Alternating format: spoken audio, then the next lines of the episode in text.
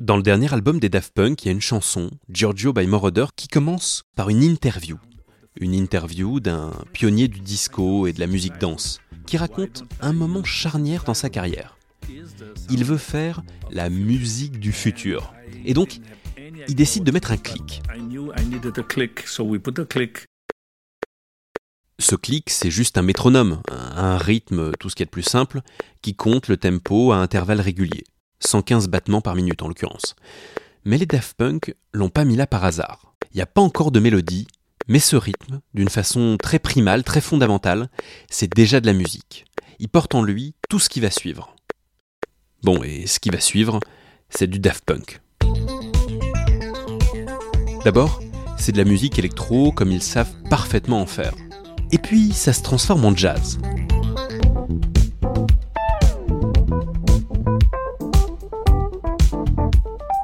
Et il y a même un passage un peu hip-hop, avec du scratch et un solo de basse. Sur la fin, ça devient même du hard rock, et puis...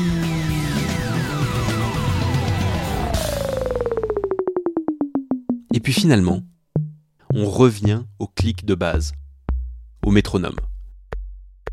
La boucle est bouclée.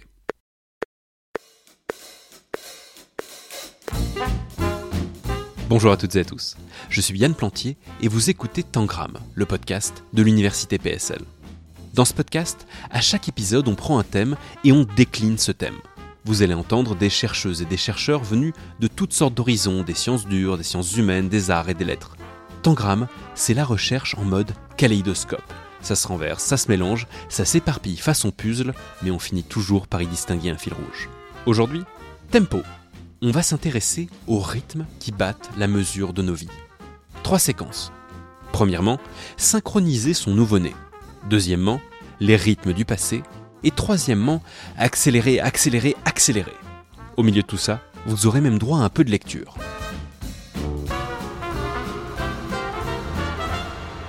Mais commençons par le commencement, littéralement. je suis à Aubervilliers. Je viens voir Joël Provasi. Joël Provasi, est chercheuse à l'EPHE, l'école pratique des hautes études PSL. Elle travaille en neurosciences et en sciences cognitives, et son sujet de prédilection, c'est le rythme des fœtus et des très jeunes enfants. Bonjour. Car oui, le rythme est quelque chose auquel nous sommes confrontés très tôt. In utero, on se rend compte que euh, l'environnement du fœtus est très rythmique. Il y a déjà le rythme cardiaque de la mère, évidemment. Euh, il y a le rythme respiratoire de la mère. Il y a le rythme de la marche maternelle. Il y a le rythme du langage, du chant, euh, etc. Et tous ces rythmes-là font que le fœtus est baigné dans un milieu euh, très rythmique.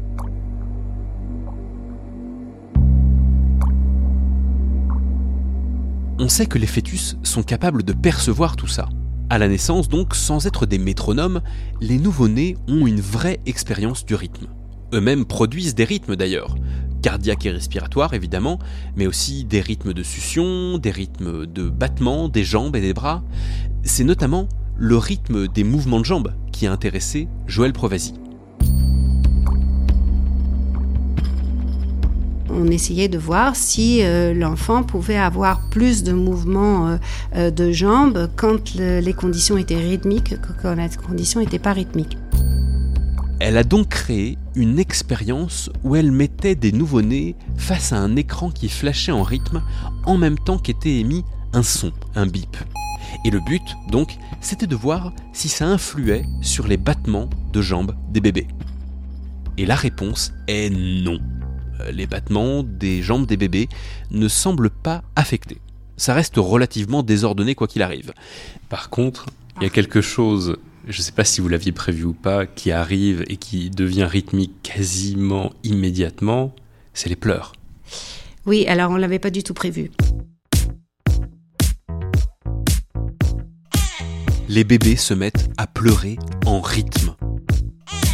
Et le premier bébé euh, que j'ai observé, et je m'en souviens très bien, parce que euh, donc je mets le bébé euh, en position, je tiens le bébé, et euh, arrive la stimulation rythmique, et là j'entends le bébé qui pleure, mais qui pleure d'une manière vraiment des tout petits, enfin des, on va dire des vocalises, quoi, et qui arrive vraiment de façon rythmique. Et à la fin de l'expérience, je dis à la maman, vous avez remarqué, votre bébé, il pleure en rythme. Et elle me dit, oui, je l'ai remarqué, mais je n'osais pas vous le dire.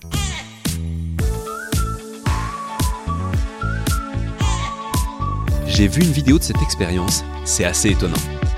Je suis navré pour cet enfant, mais un bébé qui pleure en rythme, c'est rigolo. Et puis en plus, c'est pas juste rigolo, c'est intéressant d'un côté, ça nous a surpris, et d'un autre, euh, finalement, les vocalises, c'est les prémices du langage. Hein. Et donc, c'est par le langage qu'on va pouvoir se synchroniser. Donc, finalement, c'était euh, au départ, on n'avait pas fait d'hypothèse là-dessus, mais finalement, c'est logique. Quand deux personnes parlent, elles parlent pas en même temps elles parlent l'une après l'autre, elles se renvoient la balle. Être euh, en synchronie avec, c'est être en interaction avec. Et donc alors même que le bébé ne parle pas encore, il possède déjà cette capacité à se synchroniser, à rentrer en rythme avec son environnement. Les bébés ont passé 9 mois à ressentir des rythmes. C'est un langage qu'ils comprennent. Et d'ailleurs, les parents, assez instinctivement, le savent. Eux aussi parlent ce langage. Pour calmer un bébé, qu'est-ce qu'on fait? On le berce? Si ça, c'est pas un rythme, quand on veut bercer un enfant, on reprend vraiment un tempo qui est très similaire à celui de la marche. Vous allez vous adapter à son tempo à lui, en fait. Vous ne le savez pas, mais c'est comme ça que vous allez faire. Et ensuite, vous allez ralentir le tempo petit à petit pour l'amener à un tempo plus calme et à le calmer, en fait. Et donc, tous ces rythmes-là, que ce soit euh, le, rythme de ses pleurs, euh, euh, son rythme cardiaque, son rythme respiratoire, vont arriver à se calmer dû au bercement et à la stimulation rythmique que vous allez lui imposé en le berçant. Alors que Joël Provasi me raconte tout ça, me vient une image.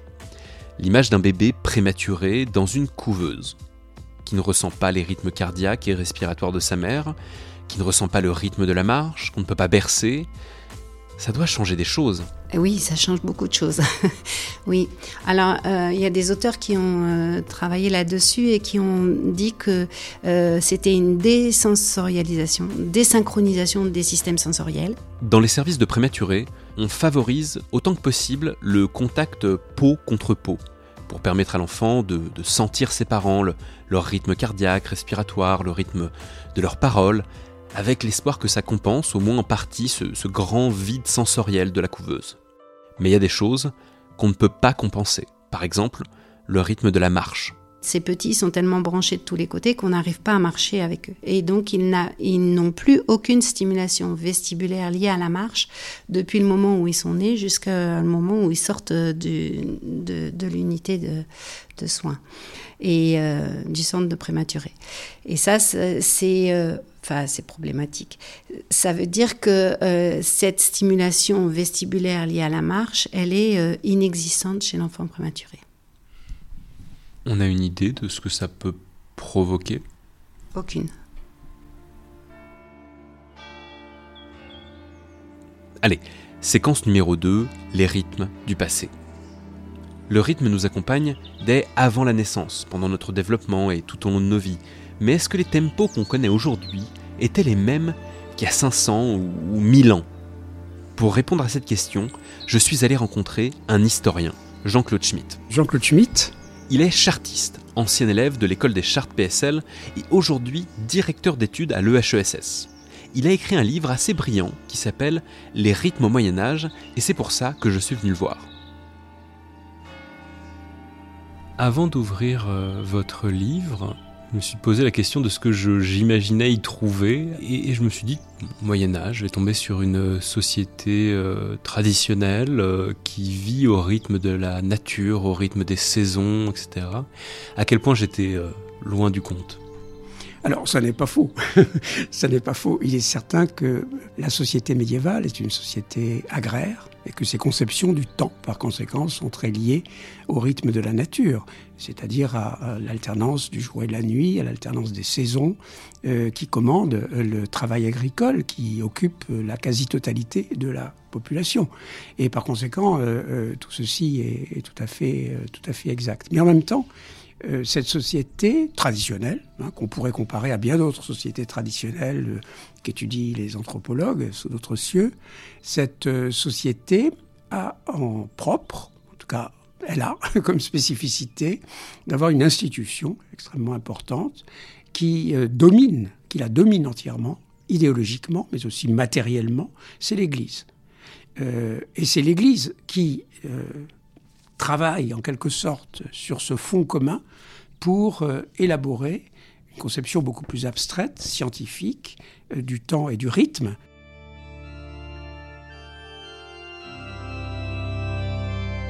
Pourquoi est-ce qu'au Moyen Âge, c'est l'Église qui scande le temps et le rythme?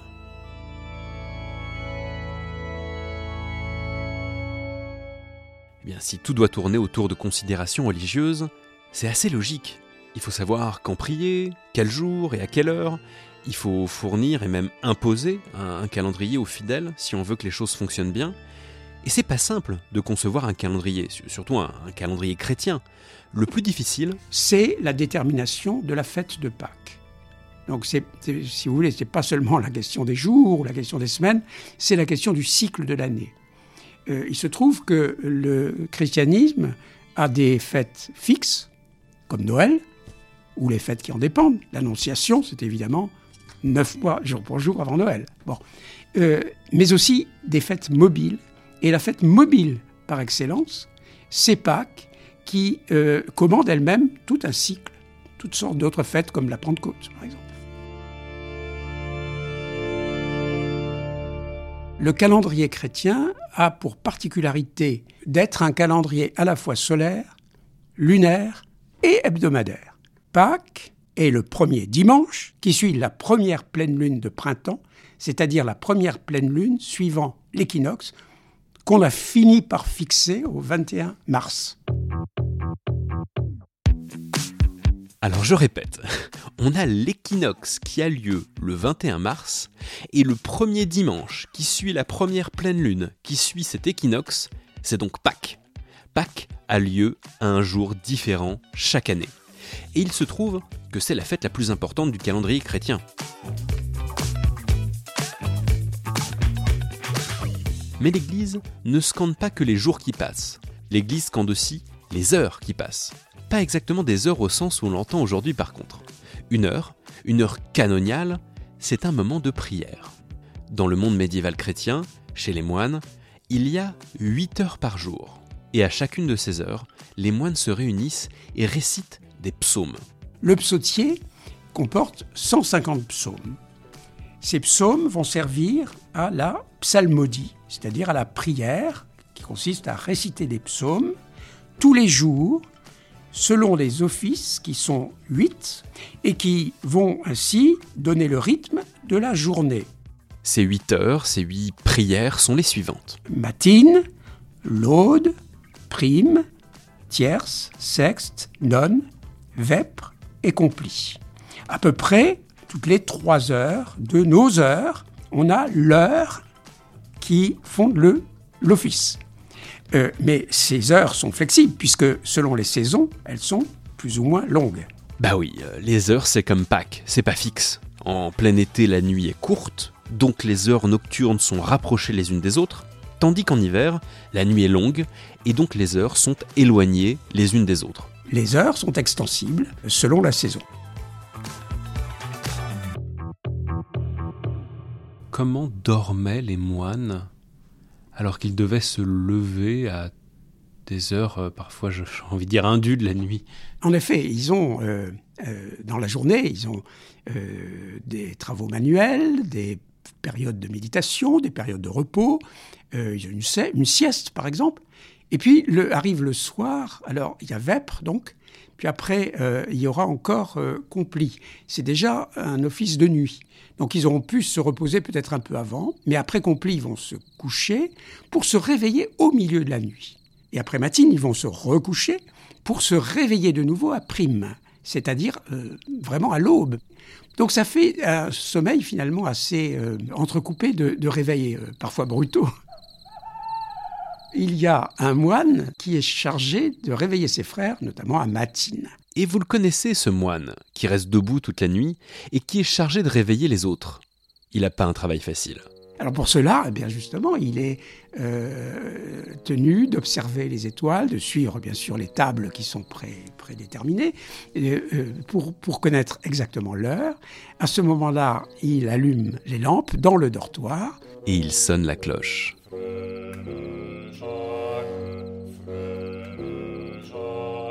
Oui, frère Jacques. La comptine qu'on nous chantait enfant pour nous endormir, c'est l'histoire d'un relou qui réveille les autres au beau milieu de la nuit.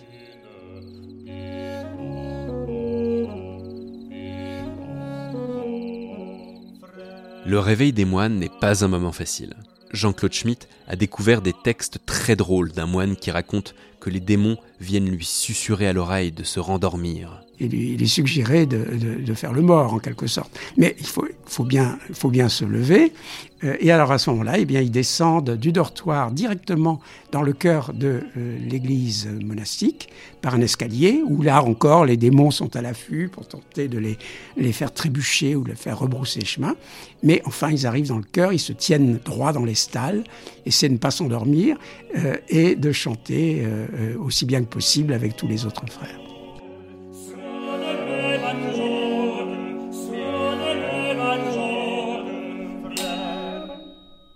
Ces prières ont lieu huit fois par jour, tous les jours. À la fin de la semaine, les 150 psaumes du psautier ont été récités. Et chaque semaine, ça recommence à l'identique. À tel point que pour les gens à l'extérieur du monastère, qui pourraient entendre les récitations, s'ils tendent l'oreille et qu'ils repèrent à quel psaume en sont les moines dans leur récitation, rien qu'à entendre le psaume qui est chanté dans une communauté à quelque distance, ils savent quelle est l'heure. Et ils l'appellent ça l'horologium, l'horloge. Hein, c'est les psaumes eux-mêmes, la, la performance des psaumes sert d'horloge, sert à reconnaître l'heure. Est-ce qu'il y a un rythme du Moyen Âge? Que vous aimeriez réhabiliter ou que vous aimeriez que l'on suive? Oui, peut-être. Enfin, un rythme, je ne sais pas. Une manière de vivre en rythme la vie, de prendre son temps, certainement. Nous sommes dans une civilisation euh, d'un temps extrêmement précipité. Qu'on le veuille ou non, on, attend euh, la réponse euh, du mail dans la seconde ou dans les minutes, alors que euh, il y a encore 30 ans ou 40 ans, on écrivait au Japon, on, savait qu'avant un mois, on ne serait pas fixé euh, par la réponse. Aujourd'hui, il faut que ce soit instantané, euh, etc. Donc tout cela nous a complètement bouleversés dans nos habitudes temporelles, et je ne suis pas certain que ce soit toujours une bonne chose. La vie était moins effrénée à l'époque? Oui, certainement. Mais cela a des raisons, naturellement. Et une des raisons, la grande raison sans doute, c'est que le temps est devenu marchandise. C'est là que tout se paie. Le temps, c'est de l'argent. Euh, au Moyen Âge, ça commence. Mais je dirais au XIIIe, XIVe siècle, avec euh, l'essor du commerce, du commerce de l'argent, du prêt à intérêt, de la spéculation sur les lettres de change, euh, du travail salarié, on voit en effet cette mercantilisation du temps qui commence. Pour nous, le temps n'est plus une chose gratuite aujourd'hui. Et c'est ça qui, sans doute nous force ainsi à, toujours courir après le temps. Battez, battez, tambour. Sonnez, trompette, sonnez. Par les fenêtres, par les portes, faites irruption comme une horde sans pitié. Dans l'église solennelle, éparpillez les fidèles. Dans l'école, interrompez le travail. Ne laissez pas le fiancé en repos. Son bonheur ne doit pas être désormais auprès de sa fiancée. Ne laissez pas le temps au fermier de labourer son champ, ni de recueillir son grain. Assourdissant et orageux est le tambour. aigres sont les trompettes. Battez, battez tambour, sonnez trompette, sonnez. Plus fort que le bruit du trafic dans la cité, que le grondement des roues sur le pavé. Des lits sont-ils préparés pour les dormeurs? Les dormeurs ne reposeront pas dans ces lits. Marchands et spéculateurs voudraient-ils continuer leurs affaires aujourd'hui? Les causeurs voudraient-ils causer, ou le chanteur chanter, ou l'avocat se lever au tribunal pour exposer sa cause devant le juge? Alors bourdonnez plus vite et plus fort, tambour, sonnez plus perçante, trompette. Battez, tambour, battez, sonnez, trompette, sonnez. Ne vous arrêtez point. N'admettez ni pour parler ni excuse. Ne tenez pas compte des craintes, des prières, ni des larmes. Ne prenez pas garde au vieillard qui implore le jeune homme. Couvrez la voix de l'enfant, les plaintes de la mère. Forcez même les tréteaux à secouer les morts qui attendent, couchés sur eux, le corbillard. Tant vous tonnerez fort, tambour. Tant vous vibrerez haut, trompette.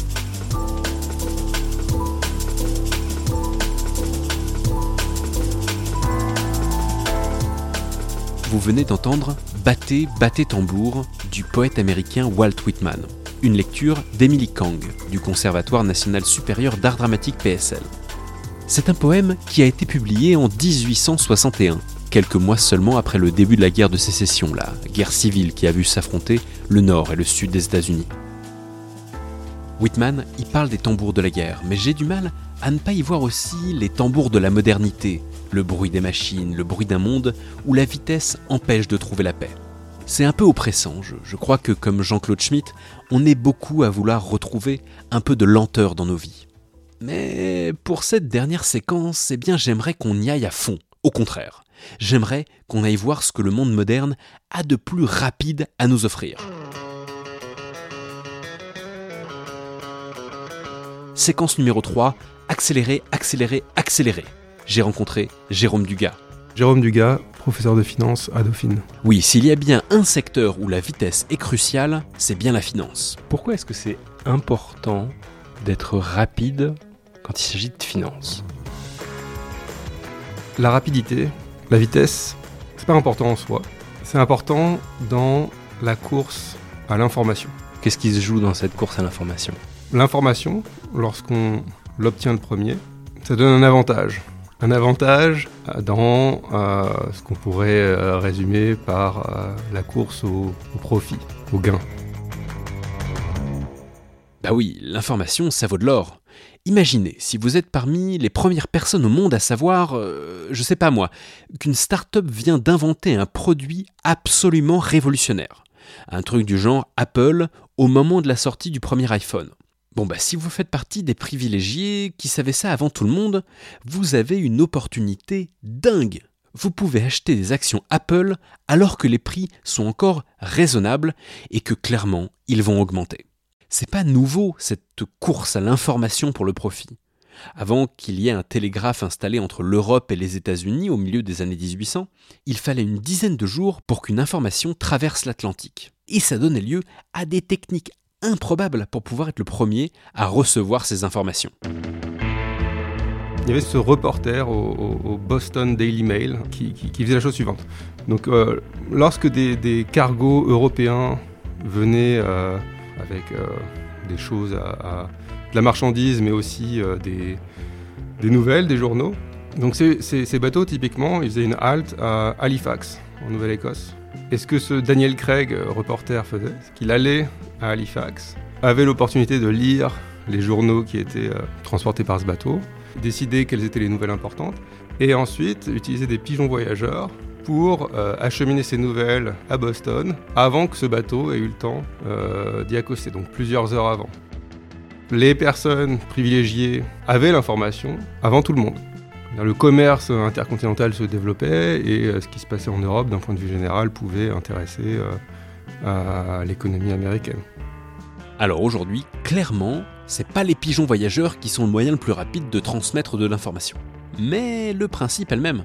Le premier à savoir, le premier à prendre une décision, il a un avantage sur les autres. Un avantage qu'il peut mettre à profit. Et c'est comme ça qu'on en arrive au trading à haute fréquence. Qu'est-ce que c'est que le trading à haute fréquence? Le trading à haute fréquence, c'est un peu tout ça, mais automatisé. C'est l'automatisation des échanges boursiers avec un accent mis sur la, vitesse de, de, réaction et de prise de décision des machines et des algorithmes qui sont utilisés pour cette automatisation. C'est pas des machines qui s'amusent à acheter et à vendre à l'aveugle. Sur quoi ils se basent. Ils se basent sur les règles qu'on leur demande de suivre. Par exemple, si on reprend cette histoire euh, d'information, quelle information peut être euh, intéressante? Twitter, on, a des programmes qui justement suivent et lisent réellement, en, tout cas interprètent et quantifient les, tweets de la présidence des, États-Unis et en déduit, par le biais d'un algorithme, une décision boursière à prendre. Donc, euh, si on a Joe Biden qui annonce que le gouvernement va financer la construction de champs d'éoliennes dans le Midwest, euh, vous avez des programmes qui vont récupérer cette information, en déduire quelles entreprises pourraient être affectées et finalement passer des ordres boursiers pour par exemple bah, vendre des actions de grandes compagnies pétrolières et acheter à la place des actions d'entreprises spécialisées dans les énergies vertes. Je caricature un peu, mais vous comprenez.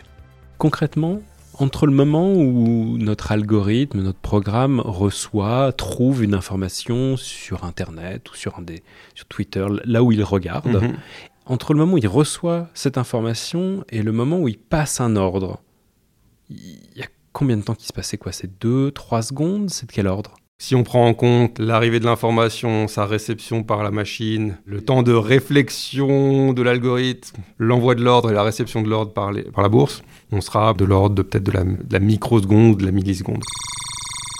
Alors bien sûr, qui dit automatisation dit erreur. Un programme peut être confronté à une situation jamais vue, mal interprétée, et ça peut créer des situations un peu chaotiques.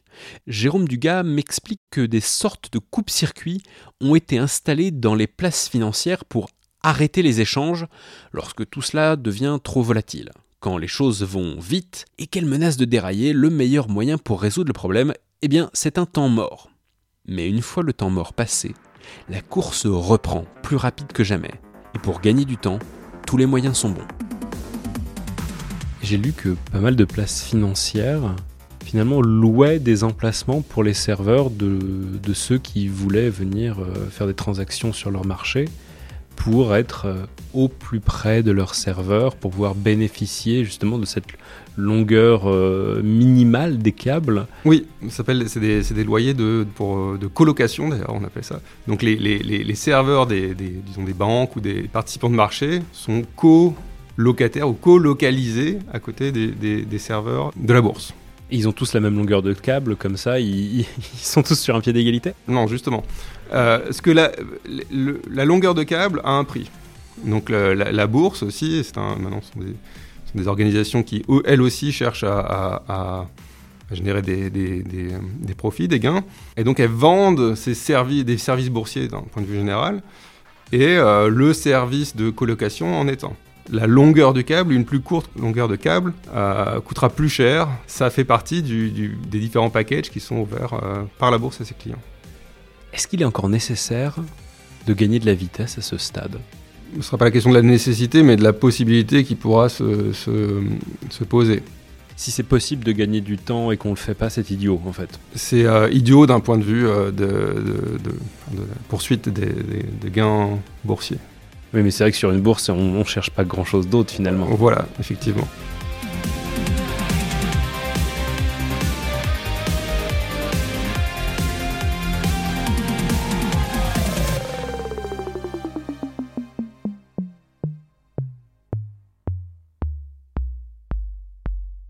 C'est la fin de cet épisode de Tangram, le podcast de l'université PSL. Cet épisode a duré près d'un milliard 800 millions de microsecondes. Vous avez été extrêmement patient et je vous en félicite. Tangram est produit par l'université PSL, labellisé Science, avec et pour la société par le ministère de l'Enseignement supérieur et de la Recherche. Il est réalisé par moi-même, Yann Plantier. Merci beaucoup au Parnasse français, l'ensemble musical dont vous avez pu entendre l'interprétation de Frère Jacques, ainsi qu'à Caméra Lucida qui les avait enregistrés dans le cadre d'un documentaire.